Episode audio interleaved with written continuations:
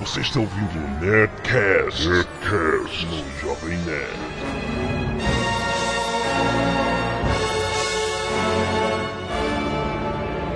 Lambda, lambda, lambda, nerds. Aqui é Alexandre Ottoni, o Jovem Nerd, e minha mãe nunca me deixou ver Alligator. Aqui é Mário Abad, o Fanatic, e como Norman Bates, foram as vozes da minha cabeça. Aqui é o Blue Hand, o que gosta de ver filme de terror, mas nunca dorme de noite. E aqui é a Zagal, que renasceu 127 vezes como Jason. O papo de hoje, como podem ver, é sobre terror ou filmes de terror. Vamos falar um pouco sobre a história desta modalidade de cinema. Não sei como chamar isso porque eu sou um absoluto zero à esquerda quando se trata de terror. Eu estou aqui apenas por motivos contratuais. ah, pois é, eu tentei, mas a minha mãe vê Alligator no SBT sempre que passava na noite de Natal e minha mãe não deixava. A noite de Natal é ótima. Pô, é um bom dia pro filme de terror. É a lembrança que eu tenho. Bem, mas antes disso, vamos entrar diretamente em nossas caneladas. E e-mails. Canelada.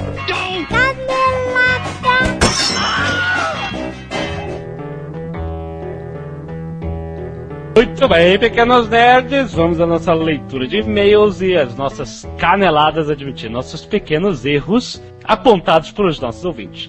Mas antes, devo lembrar que você ah, pode ouvir o Nerdcast de diversas formas. Você pode fazer o download do MP3 clicando no linkzinho download bem no, no post do Nerdcast. Ou você pode assinar no programa iTunes. Vá ali na coluna da direita no site e clique assine no iTunes, siga as instruções e pronto. Vamos lá, sem perder tempo? Primeiro e-mail de Rogério Risato, 26 anos, de Jundiaí, São Paulo. Falou: Eu gosto muito do Jovem Nerd, mas sacanagem, hein? Contar o final de X-Men 3 nas caneladas do Netcast 17 foi muita sacanagem. Poxa, pelo menos avisa que vai dar spoiler. Eu ainda não vi o filme, por isso pulei o Netcast dos X-Men 3, sendo que eu escutei todos os outros, só pulei esse. E vocês fazem a sacanagem de contar o final do filme. Poxa, canelada pela canelada. Eu tenho que esclarecer isso. Foi de propósito mesmo. Não, Ele falou antes de gravar, eu vou contar aqui o final do X-Men 3, só pra sacanear esses nerds. não foi de propósito. Ai, ai. Foi um erro, eu peço publicamente desculpas a todos os nerds eh, que foram vitimados com, com esse erro, que eu odeio que me contem o final das coisas e a gente tem maior cuidado aqui de só falar spoiler dentro da zona de spoiler eu fui e meti um spoilerzão. Só percebi que tinha feito esse- essa cagada quando eu recebi um milhão de e-mails do, do Rogério, exato foi uma, recebi vários outros e desculpem a todos os outros leitores que foram vitimados. Isso não se repetirá. Shame on you, jovem nerd. Shame on you. Bem, o segundo e-mail é de Lilo Fernandes, ou Lilo Fernandes, ou Sr. Fernandes. Ele tem 28 anos, de São Paulo, capital. Ele diz assim: Suas antas gordas. Pra começar, eu não sou gorda, eu sou forte. Se você ficou até o final do filme X-Men 3 para ver a cena, cena por favor com C, cena extra, deveria ter lido os créditos. O cara na floresta não é nem a medula nem o Spike, mas sim, pasmem, o Omega Red. Tu acredita nisso, cara? Não. O ômega vermelho, cara. Toma aí. E a vadia japa, vadia japa é da parte dele, não minha, é a Psylocke. Já o cara espinhundo, esse sim era o Spike. Muito bom. Informação de extrema relevância. Então o próximo é do Andrés, o tio Buck do fórum, é, leitor antigo do fórum. E nós conhecemos o Andrés, né? Nosso amigo imaginário, que nunca Sim, aparece. é o nosso amigo É, imaginário. existe é outro ele? Andrés no mundo. existe outro Andrés no mundo, isso é impossível. Então, São Andrés, dois, né? Andrés, ó, piadinha trapalhões. 30 anos no Rio de Janeiro, falando caríssimo da Lotona e Azagal. Só uma pequena coisa dita no Nerdcast do Cornwall. Os que nós falamos, os ingleses de hoje são descendentes dos saxões. Isto é discutível, pois na invasão os britânicos não foram extintos como pessoas. Sua cultura sim foi suprimida, mas as pessoas se misturaram. Então determinar a descendência apenas de um povo é no mínimo discutível. Fora as invasões normandas, é que aconteceram depois. Então, como eu diria, o inglês de hoje é uma mistureba de povos europeus com qualquer país na Europa. Aliás, é, isso é verdade. Como o Brasil, também a gente não pode dizer que nós somos portugueses, né?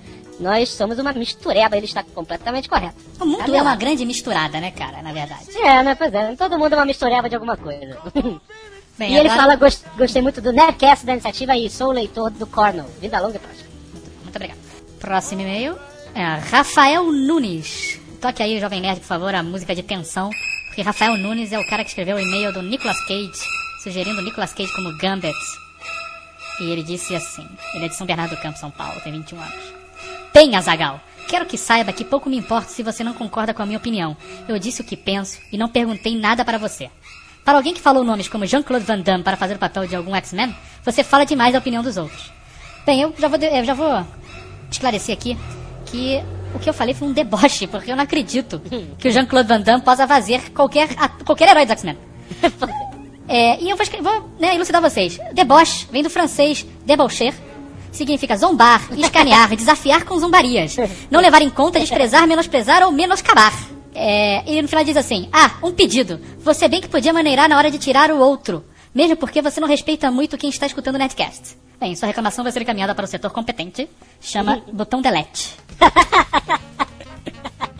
Samuel, 19 anos, de São Paulo, falando sobre os X-Men, dizendo que nós estávamos certos que nos quadrinhos os mutantes não perdem os poderes na Terra Selvagem. Afinal, a história que o Magneto tem um affair com a vampira, eu me lembro dele usando os poderes contra a Zaladani, ou seja lá qual for o nome da infeliz. Fora o grupo mutante o Magneto dominava lá, entre outros. Afinal, apesar de, parênteses, o Magneto também pegou a vampira porque ele usava o poder dele para dar um, sei lá, campeonato magnético e tirar os poderes da Isso vampira. nunca me convenceu, cara. Isso é uma taça. É horrível.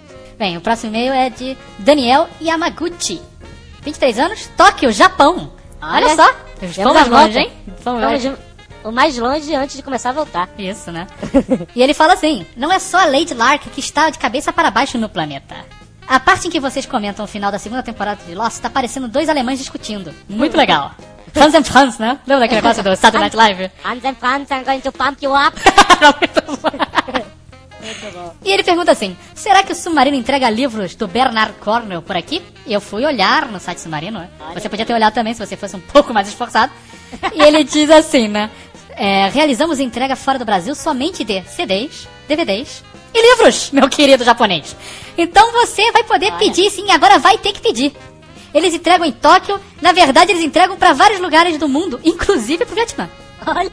Então se você quiser algum DVD, CD ou livro, você pode Isso. encomendar do Submarino sem problema nenhum. Exatamente. Nós estamos olhando aqui, conferindo, você vai ter que comprar.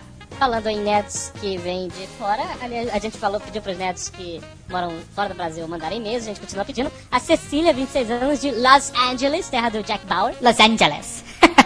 Mandou um E aí, quando vocês vão fazer o Nerdcast sobre o Lost? A gente já falou no último, que vai ser qual é o dia? 7 de agosto, o dia que vai passar o último episódio da segunda temporada aqui no Brasil. É, porque a Cecília, é, se está nos Estados Unidos, Estados Unidos, é, já viu o final da temporada do Lost, como nós. Sim, porque nós estamos nos Estados Unidos toda quarta-feira.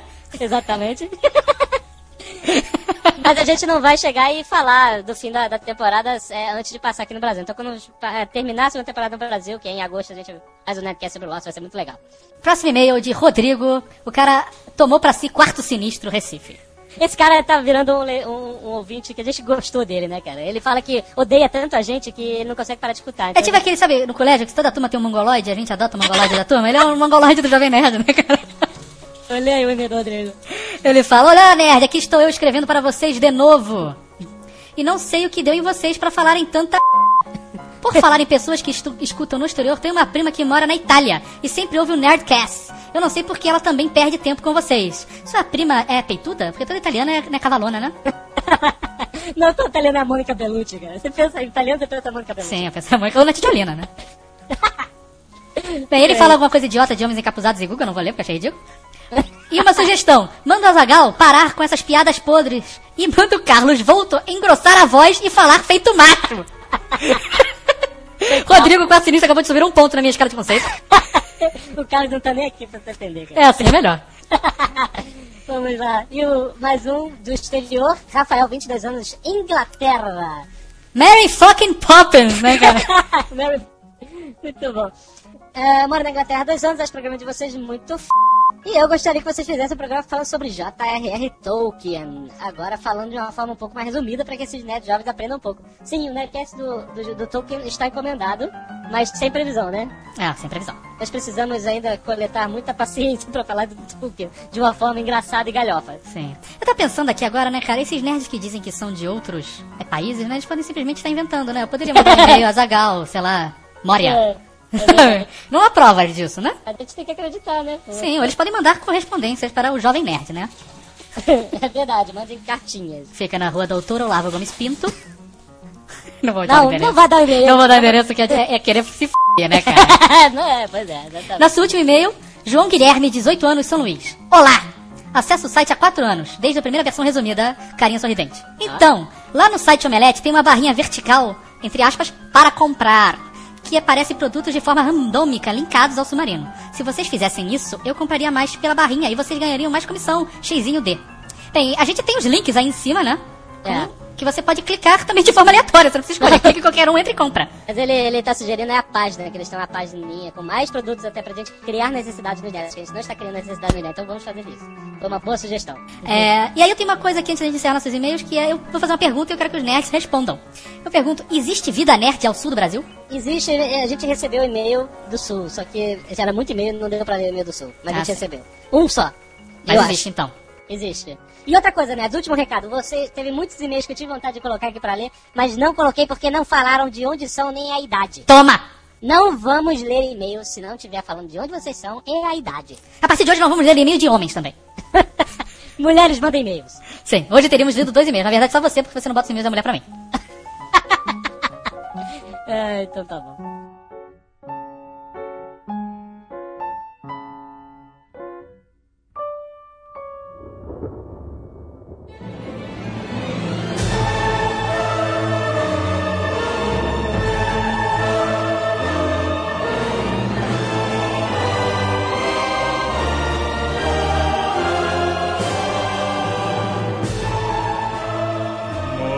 Muito bem, essas foram nossos e-mails patéticos, nossos leitores ridículos.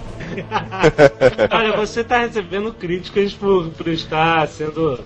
estar usando essa agressividade. É, eles falaram, né, que nós estamos sendo muito pedantes, né? Isso é porque a gente não, come- não ganhou nada ainda. Quando a gente começar a ganhar, que tu vai ver que quer ficar pedante, cara. E, e tem uma outra coisa também, quem não conhece o Azagal, o cara já é assim, todo mundo sabe, o personagem do Azagal é assim. Vem aqui pra botar limites e botar ordem na casa. Ou Muito não. bem. então vamos falar de filmes de terror ou filmes de horror. Existe uma diferença? Existe, existe uma diferença. Quer dizer, uma diferença assim até meio tênue, né? Porque todo mundo fala terror e horror e suspense, mistura tudo, mas o horror normalmente são os filmes que falam de monstros, né? Tipo, eram os filmes de horror como Lobisomem, Drácula, Frankenstein. Terror já pega aquela outra parte, né, toda, né? Que é de serial killers e outras coisas mais. E eu vou te falar uma coisa, o Silêncio Inocente é considerado um filme de terror nos Estados Unidos, hein? É mesmo? Você sabe, é. Ah, é um filme de suspense, suspense. não, porque o nosso amigo Hannibal, né, come as pessoas, né? Então, É isso, é uma coisa que eu tinha até uma certa dúvida. Eu, por exemplo, Tubarão é um filme de terror? É, Pois é, nem filme de terror. E Alien também, então. É, isso. É. engraçado, porque eu considero como suspense e ficção. É, deixa não. de ser, né? Isso que eu falei que a linha, a linha é muito tênue que separa um do outro, né? São dual class, né, o filme. Então, Fanatic. Fanatic é uma enciclopédia de filme de terror, assim como o Blue Hand. Azagal é um entusiasta e eu não sou nada. Na verdade, a única coisa que eu gosto nos filmes de terror é o filme Força Sinistra. Alguém lembra desse filme? Lord, Life Force. Você Isso. gosta da coisa da vampira, fala a verdade. Cara, era espetacular esse filme, cara, Life Force, cara. Que filme é esse, cara? Não, Esse é- filme é não- um filme de vampiros intergalácticos. Não, é uma, é uma vampira só, a princípio. É, os caras acham uma nave espacial e tem três corpos é, em suspensão em criptas de vidro. E um dos corpos é uma mulher gostosaça. Pelada, é óbvio. Pelada. E pelada e gostosaça, cara. Isso de que? De... Isso é de 80 e pouco. 85, 85. 85, achei que fosse mais. Não, Ela era uma 85. vampira. E o filme era Steve Railsback como herói no filme, né? Impressionante aquele cara. E aí eles levam a vampira pra terra e ela desperta e começa a vampirizar a energia, a força vital das pessoas. Só que, cara, esse filme pra mim ele, ele resume o que deve ser um filme de terror. Que são pessoas morrendo de formas horrorosas É. e uma mulher pelada o tempo inteiro. Porque a Matilda May e ela não filme, pelada o filme inteiro, cara. Assim, sei lá, uma hora de filme ela andando por um corredor. Tipo, tem, cenas de cinco minutos ela andando por um corredor pelada, sabe? Aí ela encontra alguém e o cara fica, meu Deus, não acredito, mulher pelada. Ela. Como é, como começou o gênero terror? O gênero terror já começou na literatura, né? Não vamos entrar nessa parte, né? Depois foi pro teatro. E o cinema inaugurou esse gênero terror em 1896, com um pequeno curto do Georges Méliès, né? Que é um dos parques do cinema, que chamava The Devil's Castle. Então nasceu com um cinema, né? Foi, o Méliès fez em 1896. E depois disso, a gente pode citar várias coisas, mas eu acho que os mais importantes é citar o expressionismo alemão, né? Com o gabinete do Aham. Dr. Caligari, de 1919, né? E o Nosferatu do Murnau, de 22. Eu ouvi falar uma, uma história que o Nosferatu, ele era touro alemão. Queria fazer um, isso, queria fazer um filme do Drácula e ele não conseguiu direito. Isso. É. foi isso? Isso. Ele fez um Drácula genérico que acabou ficando famosaço. Virou um clássico, né? É, exato. Esse, esse Nosferatu foi refilmado pelo William Defoe, né, cara, como Nosferatu. É só, isso é outra coisa. Ele foi refilmado, a mesma história, pelo Herzog no- nos anos 80, 70 para 80. 70, é. É, e depois nós tivemos esse do William Defoe, que não é uma refilmagem, né? É uma, tipo assim, como o Max Schreck, que fazia o Nosferatu original em 22, era um cara muito esquisito, e queria ser essa lenda. Tipo assim, imagina se Max Schreck realmente fosse um vampiro, e não fosse um ator, né? Ah, tá. Foi isso. É, E esse, esse filme é exatamente contando como se o cara fosse vampiro. É bem legal esse filme. e aí pegaram um cara muito esquisito que é o William Defoe, né, cara?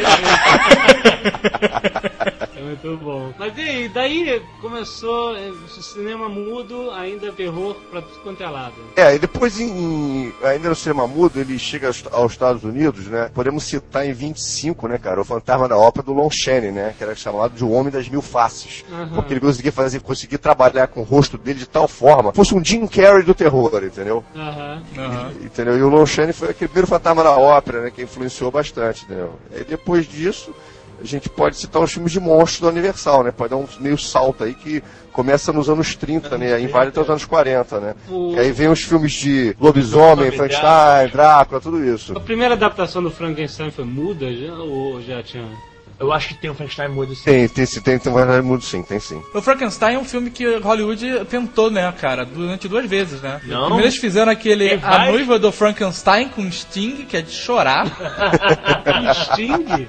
É o com Sting, Sting, o cara. Sting. O nome do filme é The Bride. The Bride, é. É, o E depois eles fizeram um com o De Niro, cara. E o De Niro é o Frankenstein, cara. Isso é muito ruim, Não lembro cara. desse não. Eu fui ver esse filme no cinema na época, era mais Ah, garoto, não, eu lembro, lembro sim, lembro sim. É, o- inclusive foi financiado pelo Coppola, que tinha feito a refilmagem do Drácula, né? Ele se É, coisa, é. É isso aí, Kenneth Branagh que dirige, e faz inclusive o Victor Frankenstein. Isso, agora É. muito tempo que eu não vejo esse filme. Eu lembro que eu O gostei. Frankenstein ele é- falando Walk Away é muito ruim, né, cara? Walk away, walk away. Tava passando no dia na TV. Rapaz, Esse filme é bom porque eu vi garoto e gostei. Agora não sei se eu gostei. Não, o filme não é ruim, mas também não é bom, né? É um filme médio, né? Tem também um filme do Frankenstein com o Brandon Fraser, né?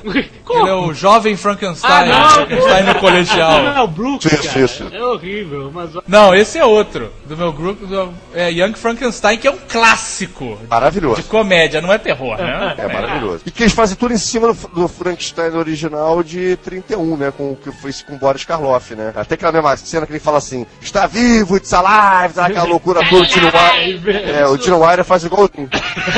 É. Isso É muito bom o filme, muito bom.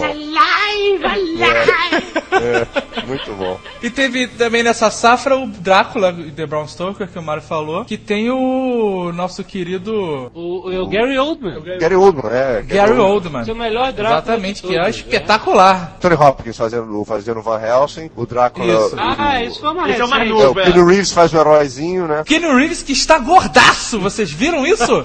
Ele saiu aí, né? É, não É, vi essa, eu Tá tá obeso, crise né? dos 40. Acho que foi o efeito Matrix, né, cara? O cara inflou, cara. Back to the Matrix, please, né?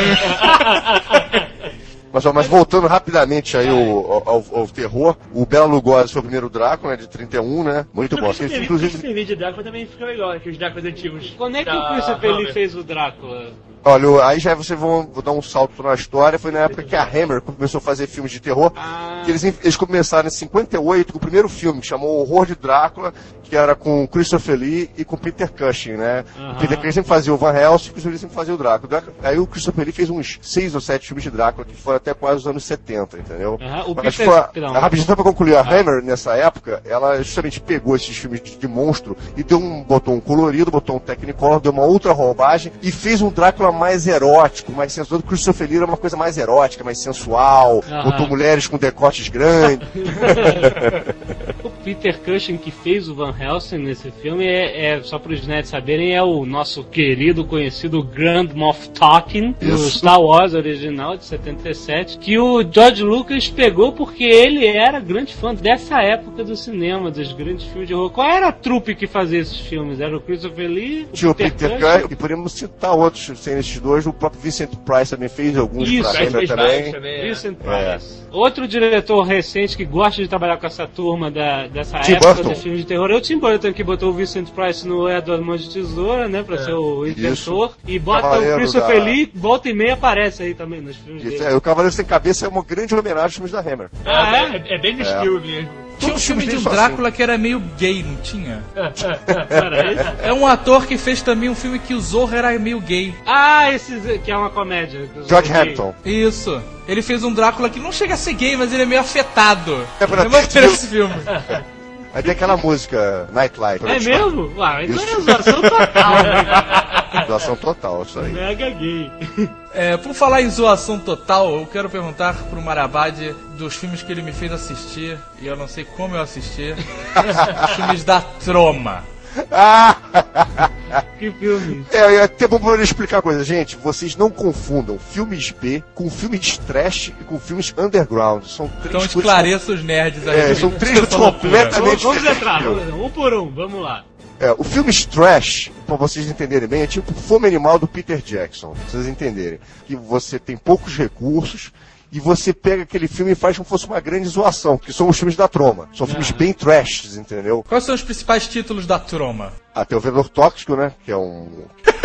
Ótimo, né? Virou personagem de quadrinho, personagem de desenho, boneco que vendeu. Teve mais 10 continuações. Cara, é muito ruim, cara. O Vingador Tóxico é muito ruim, cara. Temos outros, tem- tivemos o Trome. Kabuki Man. É, Kabuki Man, era um policial de, de Nova York. Isso aqui é trash, porque é meio zoado, Trash. não é terror. Não, Cara, o Kabuki Man é um policial. É Officer Kabuki Man. Não é isso? Ele é um policial de Nova York que usa a roupa de Kabuki, sabe? isso aí, é, tipo, policial é NYPD. Kabuki né? é aqueles, aquela dança japonesa que o cara usa aquelas máscaras, sabe? Meu Deus do céu. Ela teve Tromeo e Juliette, tá querendo Romeu e Juliette. que tem cenas de mulheres peladas também. O cara tem um, um órgão que tem, bem, todo disforme que fala e conversa com as pessoas. Meu Que Deus. ótimo. É praticamente uma flauta mágica. Isso. Daquele filme, daquele seriado Stuff and Puff, né, cara? Cara, eles fizeram até um filme de chupa-cabra, acredita? Com estilo documentário falado no Brasil. Meu Deus. Agora, Meu peraí, Deus, deixa- então, filme trash é aqueles filmes do Sam Raimi, que é o diretor de Homem-Aranha, da série Homem-Aranha. É, Não, aí- deve conhecer, que Não, são a- Evil Dead Evil é um Dead. filme trash, Pois é. Não, não, o Evil Dead não chega a ser um filme trash pelo seguinte motivo. porque é bom. O filme trash ele é meio na gozação, né? O Evil Dead, o primeiro, não foi na gozação. Ele foi Ah. até um filme que, que, que foi até premiado né, no festival lá de filmes fantásticos na Europa. E É um filme inovador, né? inovador, inclusive os movimentos de câmera do Sam Raimi Exatamente. entrou para a bíblia do- dos livros sobre diretores como The Raimi por causa dos movimentos de câmera que ele faz no filme. Não tem uma história que ele, que o Sam Raimi inventou a Steadicam nesse, a técnica É, da esse, é, disso, nesse é filme? disso que ele tá falando. Que é- a- o primórdio da Steadicam é esse Raimi Movement. Que ele pegava uma tábua larga, né? Isso. De dois, dois metros e meio, fixava a câmera no meio pra fazer aquela cena da, do, do demônio, do mal, É. né? Do, do evil, É. correndo pela floresta atrás das pessoas pra não ficar muito tremido. Aí a tábua compensava e aí o cara, cara, impressionante, parabéns pro Sam Raimi. E a história do Evil Dead é muito legal, né, cara? Muito. Ele não tinha dinheiro, né, cara? Então eles chamaram um pool de investidores, tinha dentista, médico. Açougueiro. É, E foi vendendo as cotas dos filmes pra essa galera. E o filme foi feito com muito pouco dinheiro e eles pegaram uma história bem clichê daquela coisa dos cinco jovens ir pra uma casa abandonada, numa floresta, Ah. entendeu? E ele inovou realmente foi na linguagem, né? Não foi assim, né? ah, mas esse filme é tão comum, essa história toda hora teve é realmente a inovação na linguagem cinematográfica, Sim. não é assim no, no roteiro, entendeu? E os, os atores do filme são os amigos dele, Isso. cara. O Ash só foi o. Bruce porque era o Campbell. mais bonito, né? O Bruce Campbell, galera. porque ele era o mais É, bonito da galera. Virou ícone, né? Ele está todos- em todos os Todos os filmes são Raimi. Eles são colegas, eles são colegas. Será que eles são gays? Mário. Só não, só, acho muito difícil, cara. Mas tudo, sei lá, né? Tudo é possível nessa vida, né? Mas deixa eu falar, o Evil Dead 2, Pois é, ele disso. já é um filme trash, né? É, Então, já, o esse, aí, já faz na brincadeira, isso aí, já faz na brincadeira. E o 3 mais ainda, né? Mais ainda, isso aí. Pra vocês não esquecerem, a diferença do filme B é o seguinte, o filme B, ele foi criado nos anos 40 nos Estados Unidos, porque existiam as grandes superproduções, como O Vento Levou e outras mais. Então o que acontece? Tinha que se gastar muito dinheiro pra fazer um filme. Então o estúdio, pô, vamos fazer filmes rápidos, que a gente gaste pouco dinheiro. Casablanca era um filme B. B quando você tem pouco dinheiro, mas faz uma produção de qualidade. Entendi. O Casablanca era um filme B, ganhou um Oscar e tudo mais. É porque a conotação do filme B É, parece que é um filme é ruim. filme ruim, né? É, não é, não é. foi, tipo filme ruim, Invasão Godzilla, filme B. Não, não é filme B, é filme trash. Ah, mas então, O filme peraí. B originalmente é o- é a produção mais barata, só. É só Isso. isso. É, é. Então, Isso. esses filmes recentes, tipo Só, esse é, Jogos Mortais, isso tudo é filme B. A Bruxa de Blair. A bucha de Bear foi, foi muito pouco, né, cara? É, foi Blair, menos, foi. menos de um milhão, eu acho. Chegou a a um milhão, cara. É eles isso aí. gastaram uns 30 mil só isso. Isso, é. Depois da propaganda que gastaram uma grana. né? é, né? E a Bruxa de Bear é legal porque é um filme que inova também, né? Eu Isso. gostei, muita gente Isso. odiou, saiu vomitando, mas eu adorei quando eu vi. Achei Quando a pessoa foi ver o filme sem conhecer a história, sem ser. Porque aqui no Brasil você é bombardeado por um marketing esclarecedor, né?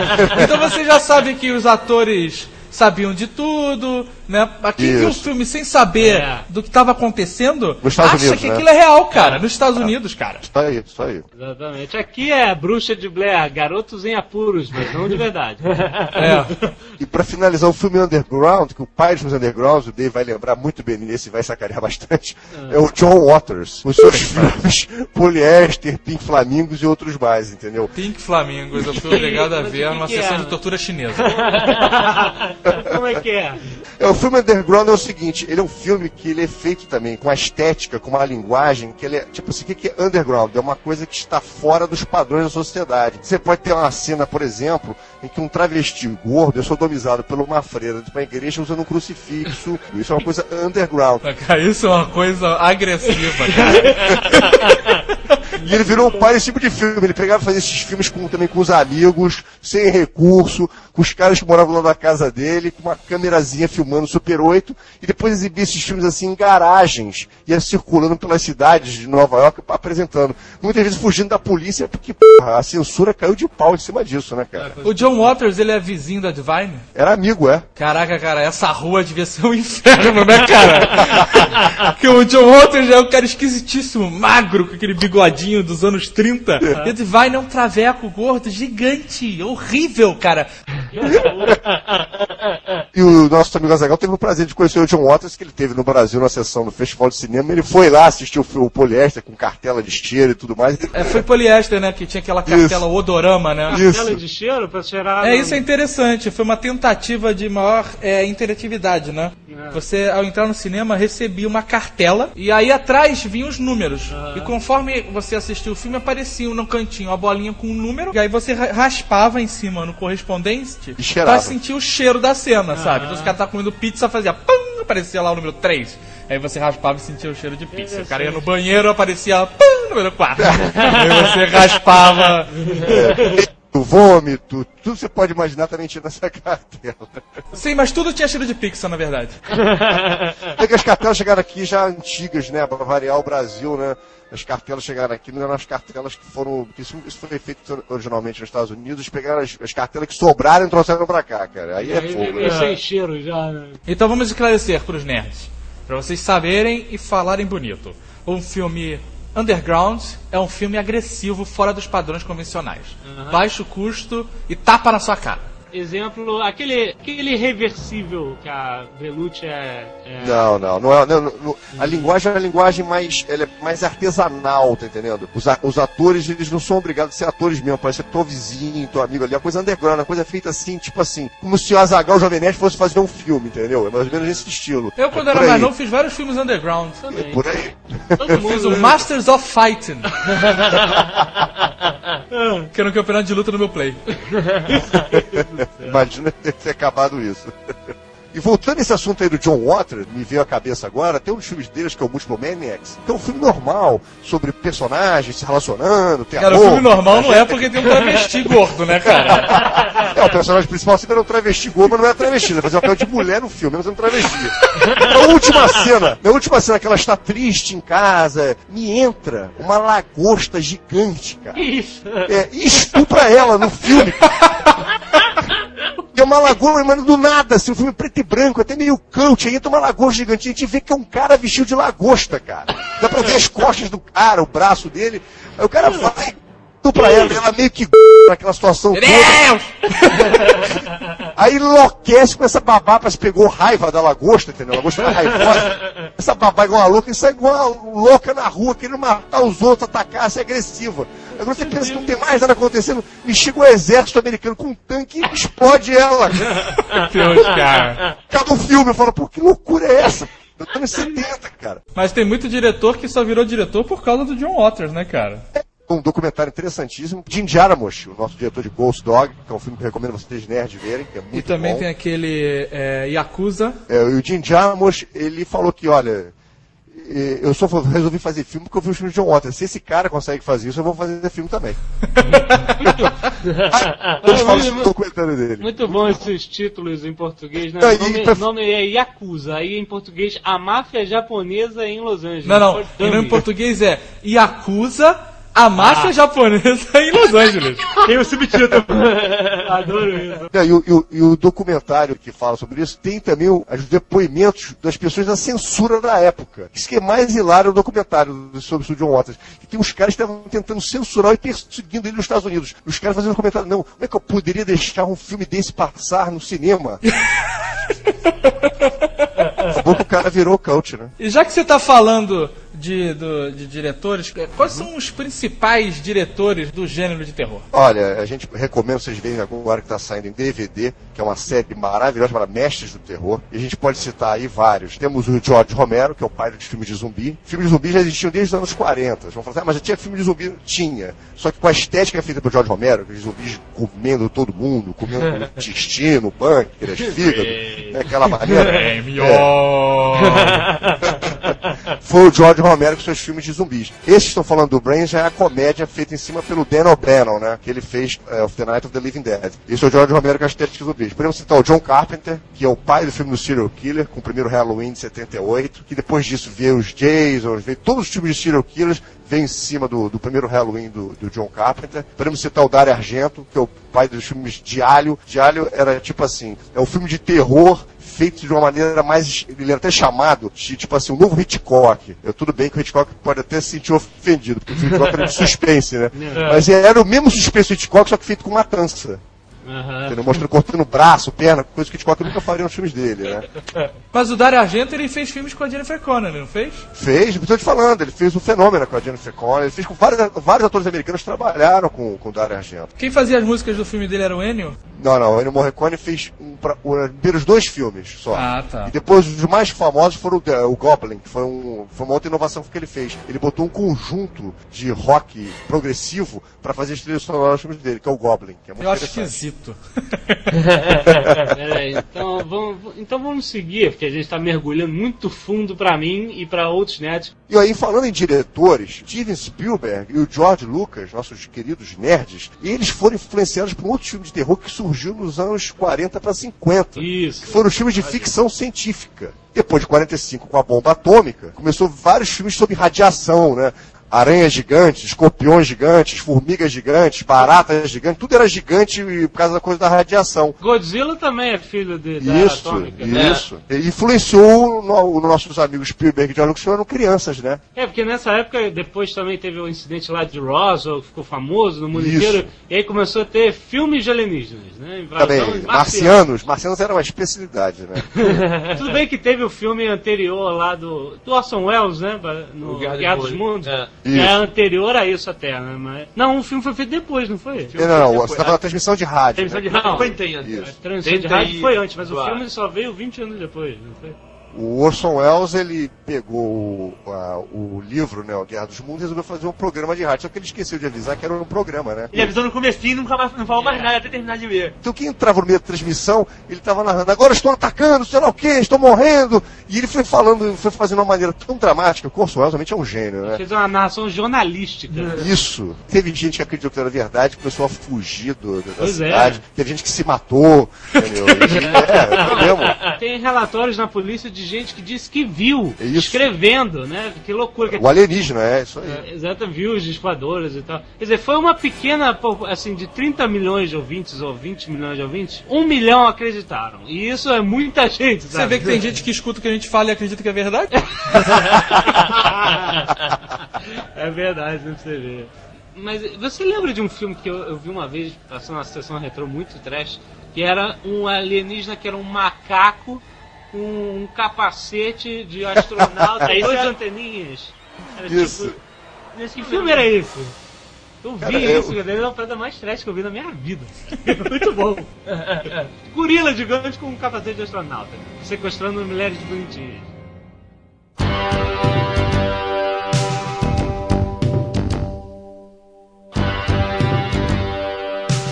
E vamos falar um pouco do filme mais pipoca, né? Entrar na década de 70, 80? Nos anos 70, com a revolução sexual, né?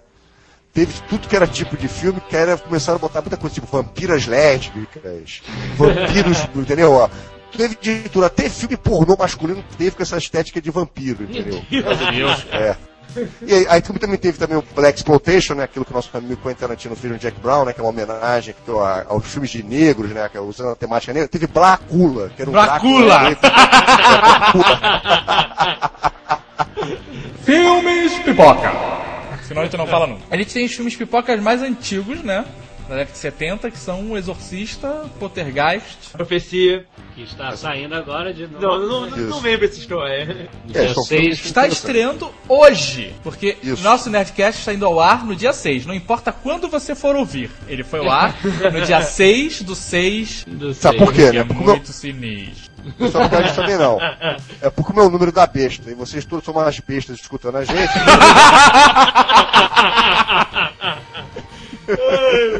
Mas a gente tem o Exorcista, que pra mim é o filme mais sinistro que eu já vi na minha vida, cara. Ele já era sinistro com a versão Nunca dele original, Ah. e quando ele vai pra versão do diretor, é sinistraço, cara. Só porque tem a regra É. da escada, que é uma cena normal, é. Cara, é muito sinistro, cara. E A mulher se, se flagelando com um crucifixo, cara. E a Linda Blair ficou mar- mais marcada com, por esse papel do que o Christopher Reeve com o Super-Homem, né, cara? É, não, fugiu, não ela- fugiu mais, acabou Não carreira dela. conseguiu, acabou, era aquilo e só.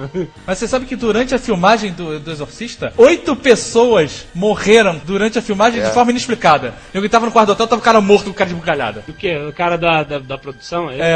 Ah, tá. Não foi o Poltergeist que morreu um monte de gente? O Poltergeist morreu, quase morreu a garotinha, num, num câncer bizarro que daí. A Heather. O'Rourke, que era a protagonista do Poltergeist, a garotinha, ela morreu depois de fazer o terceiro filme. Um câncer bizarro que dá em um em cada 3 milhões de pessoas. É. É, é, realmente foi Carrie Ann venha para a luz, né?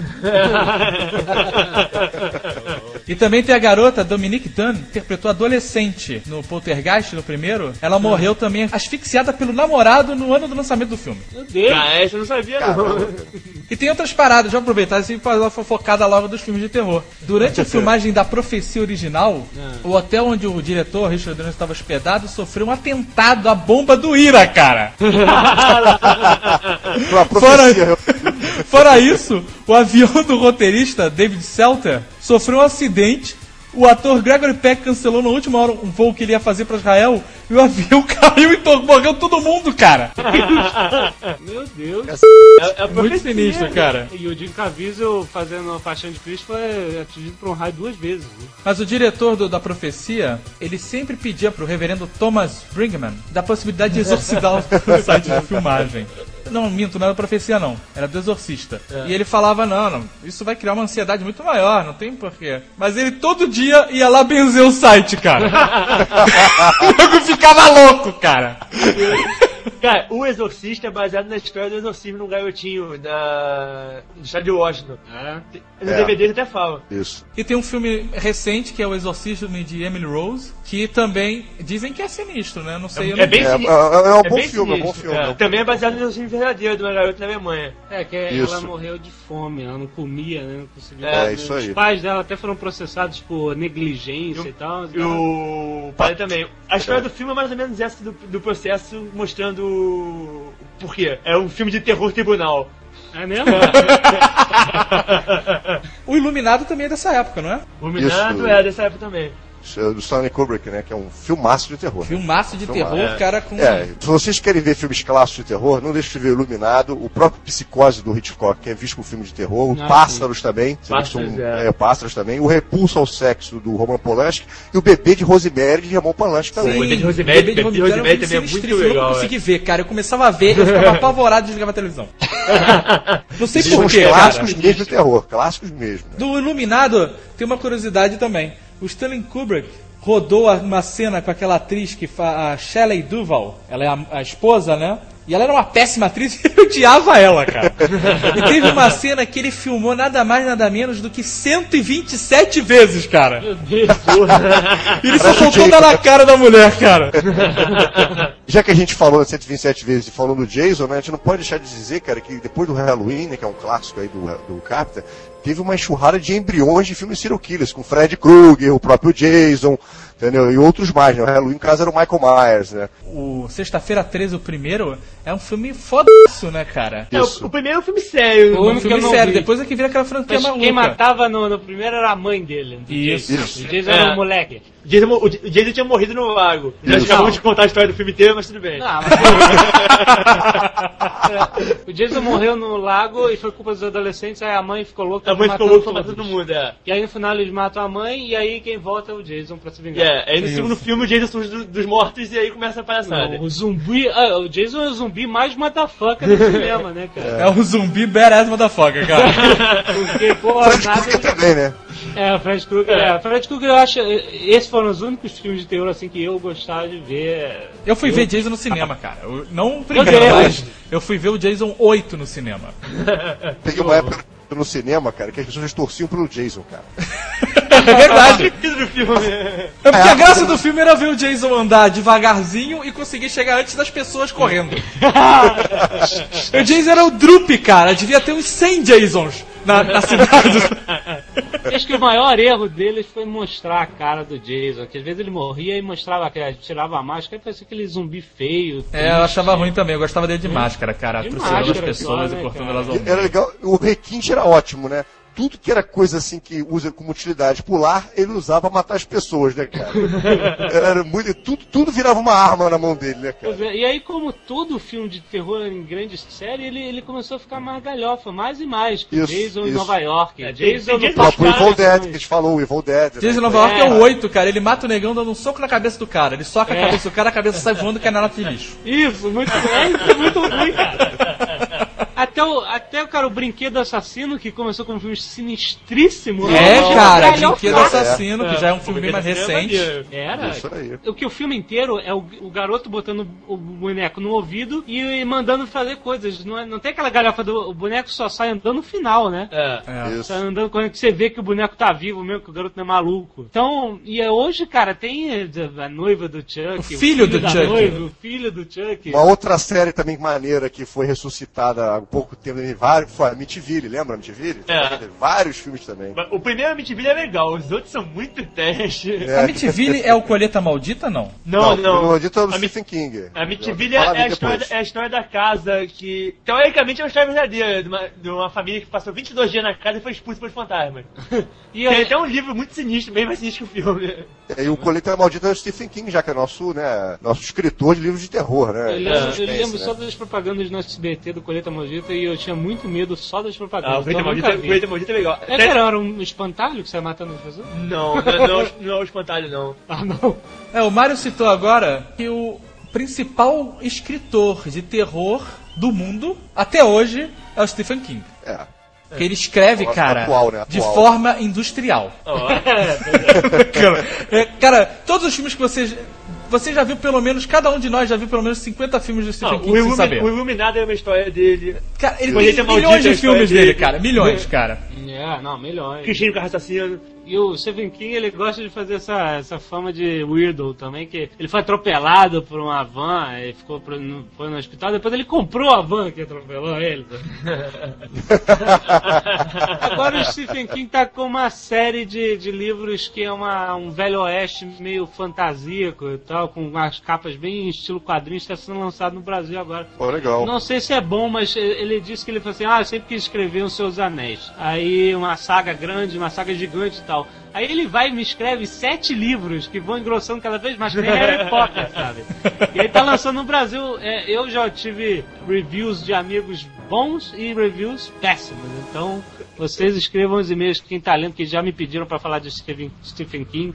Então escrevam sobre essa série que eu nem lembro o nome agora. né? E tem uma outra coisa interessante, a gente estava falando do- dos serial killers, lembrar que o Wes Craven, né, um diretor dos anos 70, que fez filmes interessantes, vai ter várias refilmagens, filmes que ele fez nos anos 70, como The Hill Have Eyes e outras coisas mais, ele foi o criador do Freddy Krueger.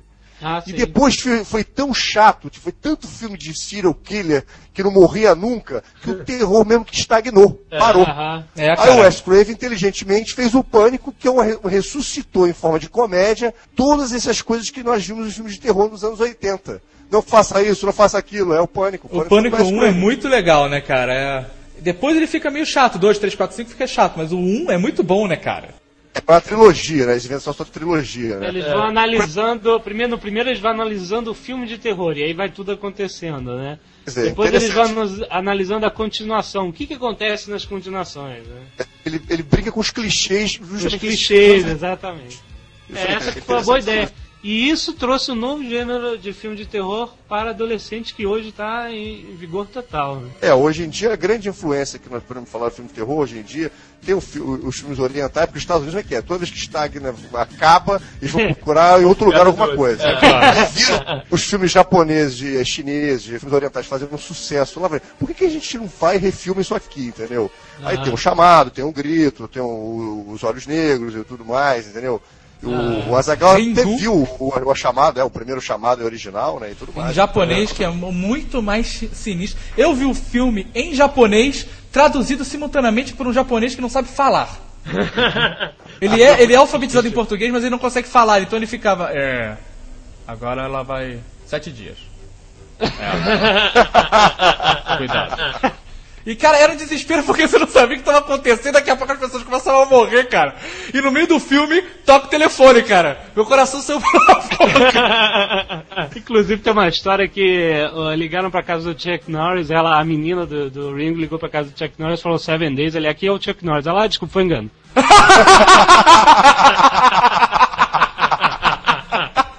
Muito bom. Muito bom.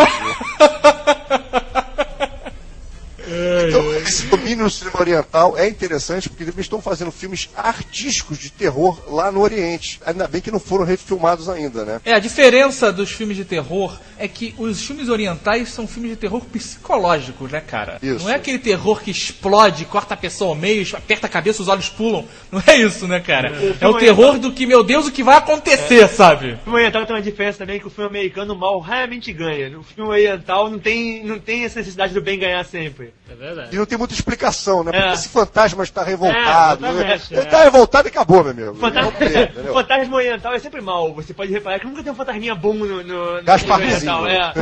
Mas, é, falar em filme que não tem explicação, teve o, o último filme, assim, um dos melhores filmes recentes de terror, que foi A Volta, A Madrugada dos Mortos. Ah, Dawn of the Isso. Dead é muito bom. que é muito É bom, uma cara. refilmagem do George Romero, né? Sim, exatamente. E não tem explicação. Simplesmente a mulher acorda, tem um zumbi na casa dela, começa a matar todo mundo, ela sai correndo, o zumbi pra tudo que é lado. A verdade ficou até melhor do que o original. O original é bom também, mas o, a refilmagem ficou melhor. Porque os zumbis correm, cara. Eles não ficam. É, ah, esse, cara, é esse diferencial inacreditável, porque você tá acostumado a ver aqueles zumbis que vão atrás de você, tipo no, no A Volta dos Mortos Vivos 2, que também é muito maneiro.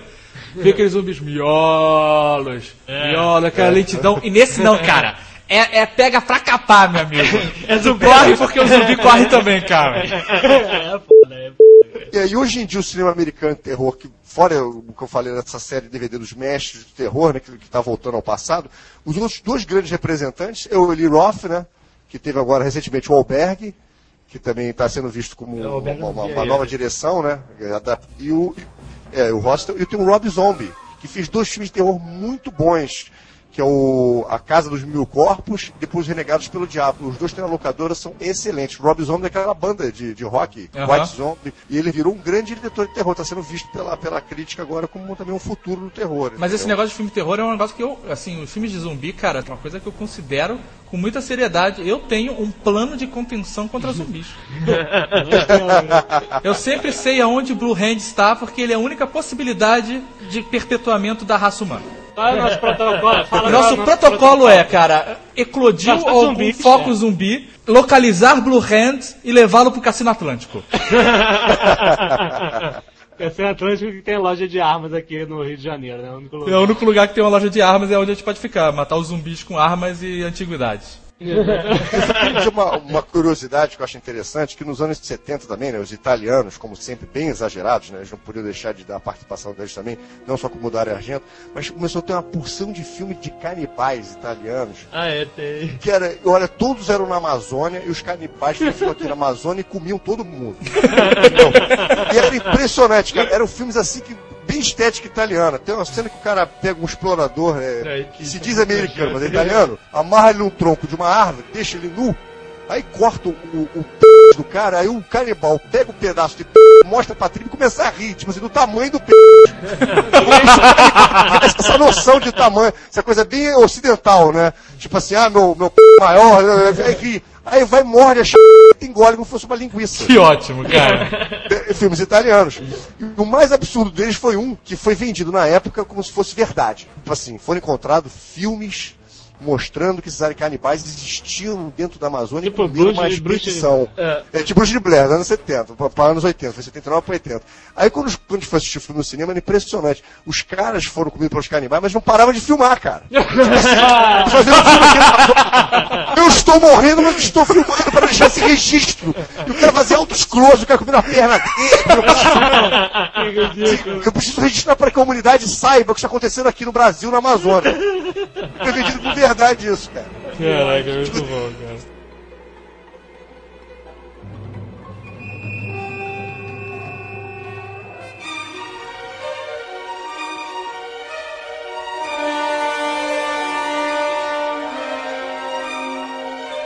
O filme, o filme mais nojento que eu já vi, fora o Hostel, o Albergue, que é nojentaço, foi A Mosca, cara. Ah, A Mosca é um Acho que é filme... do Jeff Goldblum. Isso, cara. Da mosca. É um filme muito nojento, cara. Da parte. Aí Estamos falando de Dave Cronenberg, né? Todo filme do Cronenberg tem essa estética da violência e o sexo juntos, sempre. Ah. E, todos os livros tem os chivas, o tem um que era enraivecida pela fúria do sexo, teve os Scanners, os Scanners que eram... Cara, Scanners é um filmaço, cara. Eu aconselho aos bem. nerds a comprarem, que é muito bom, cara. Scanner sua mente dele. pode destruir.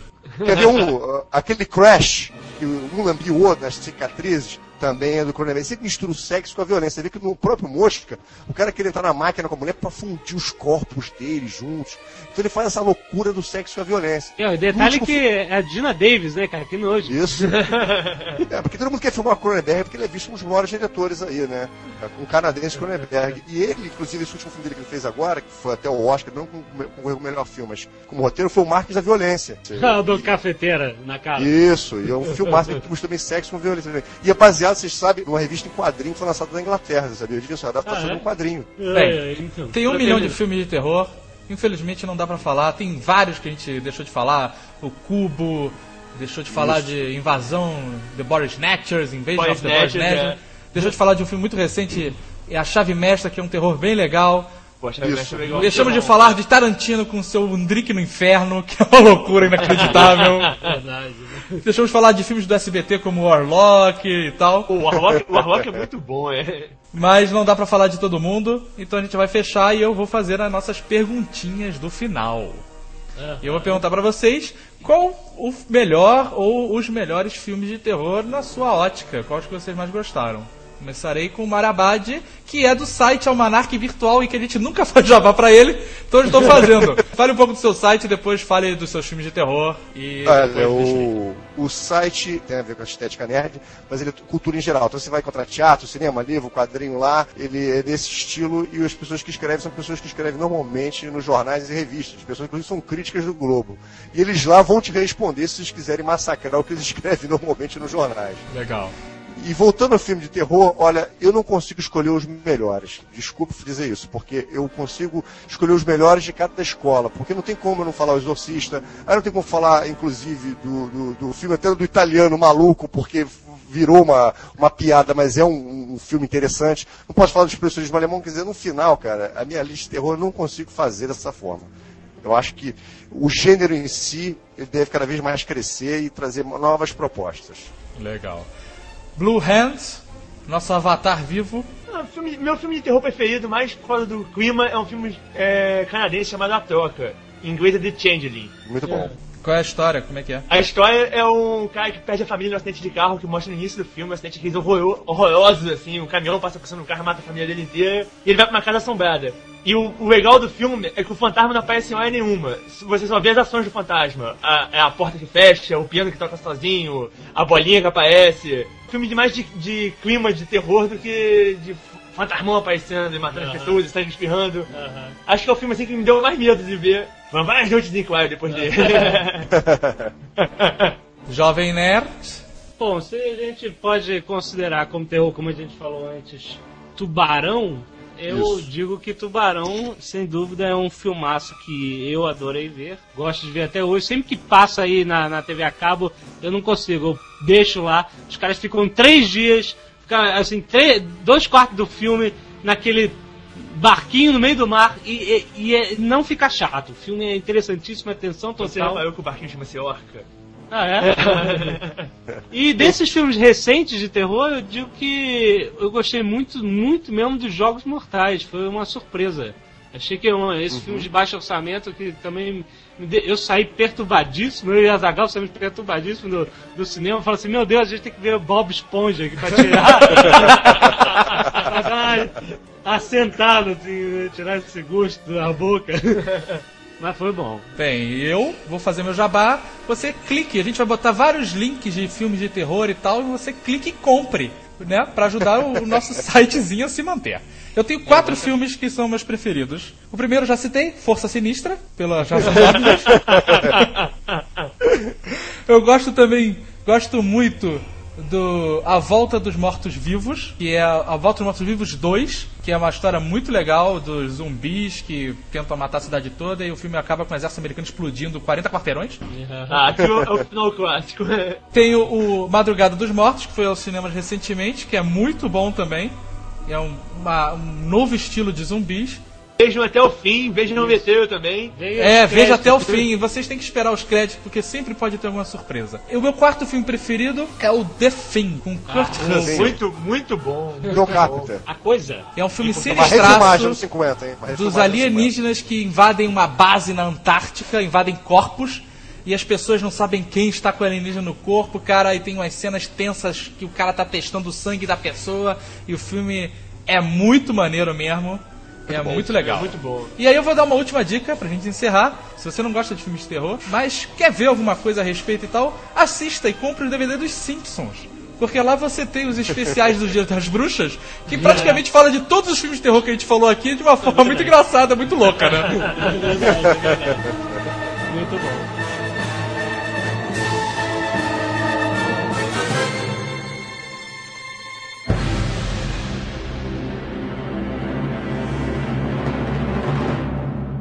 Próxima atração no Nerdcast. Azikutro, Alaibonai Sonas, Ekner, Nonosa.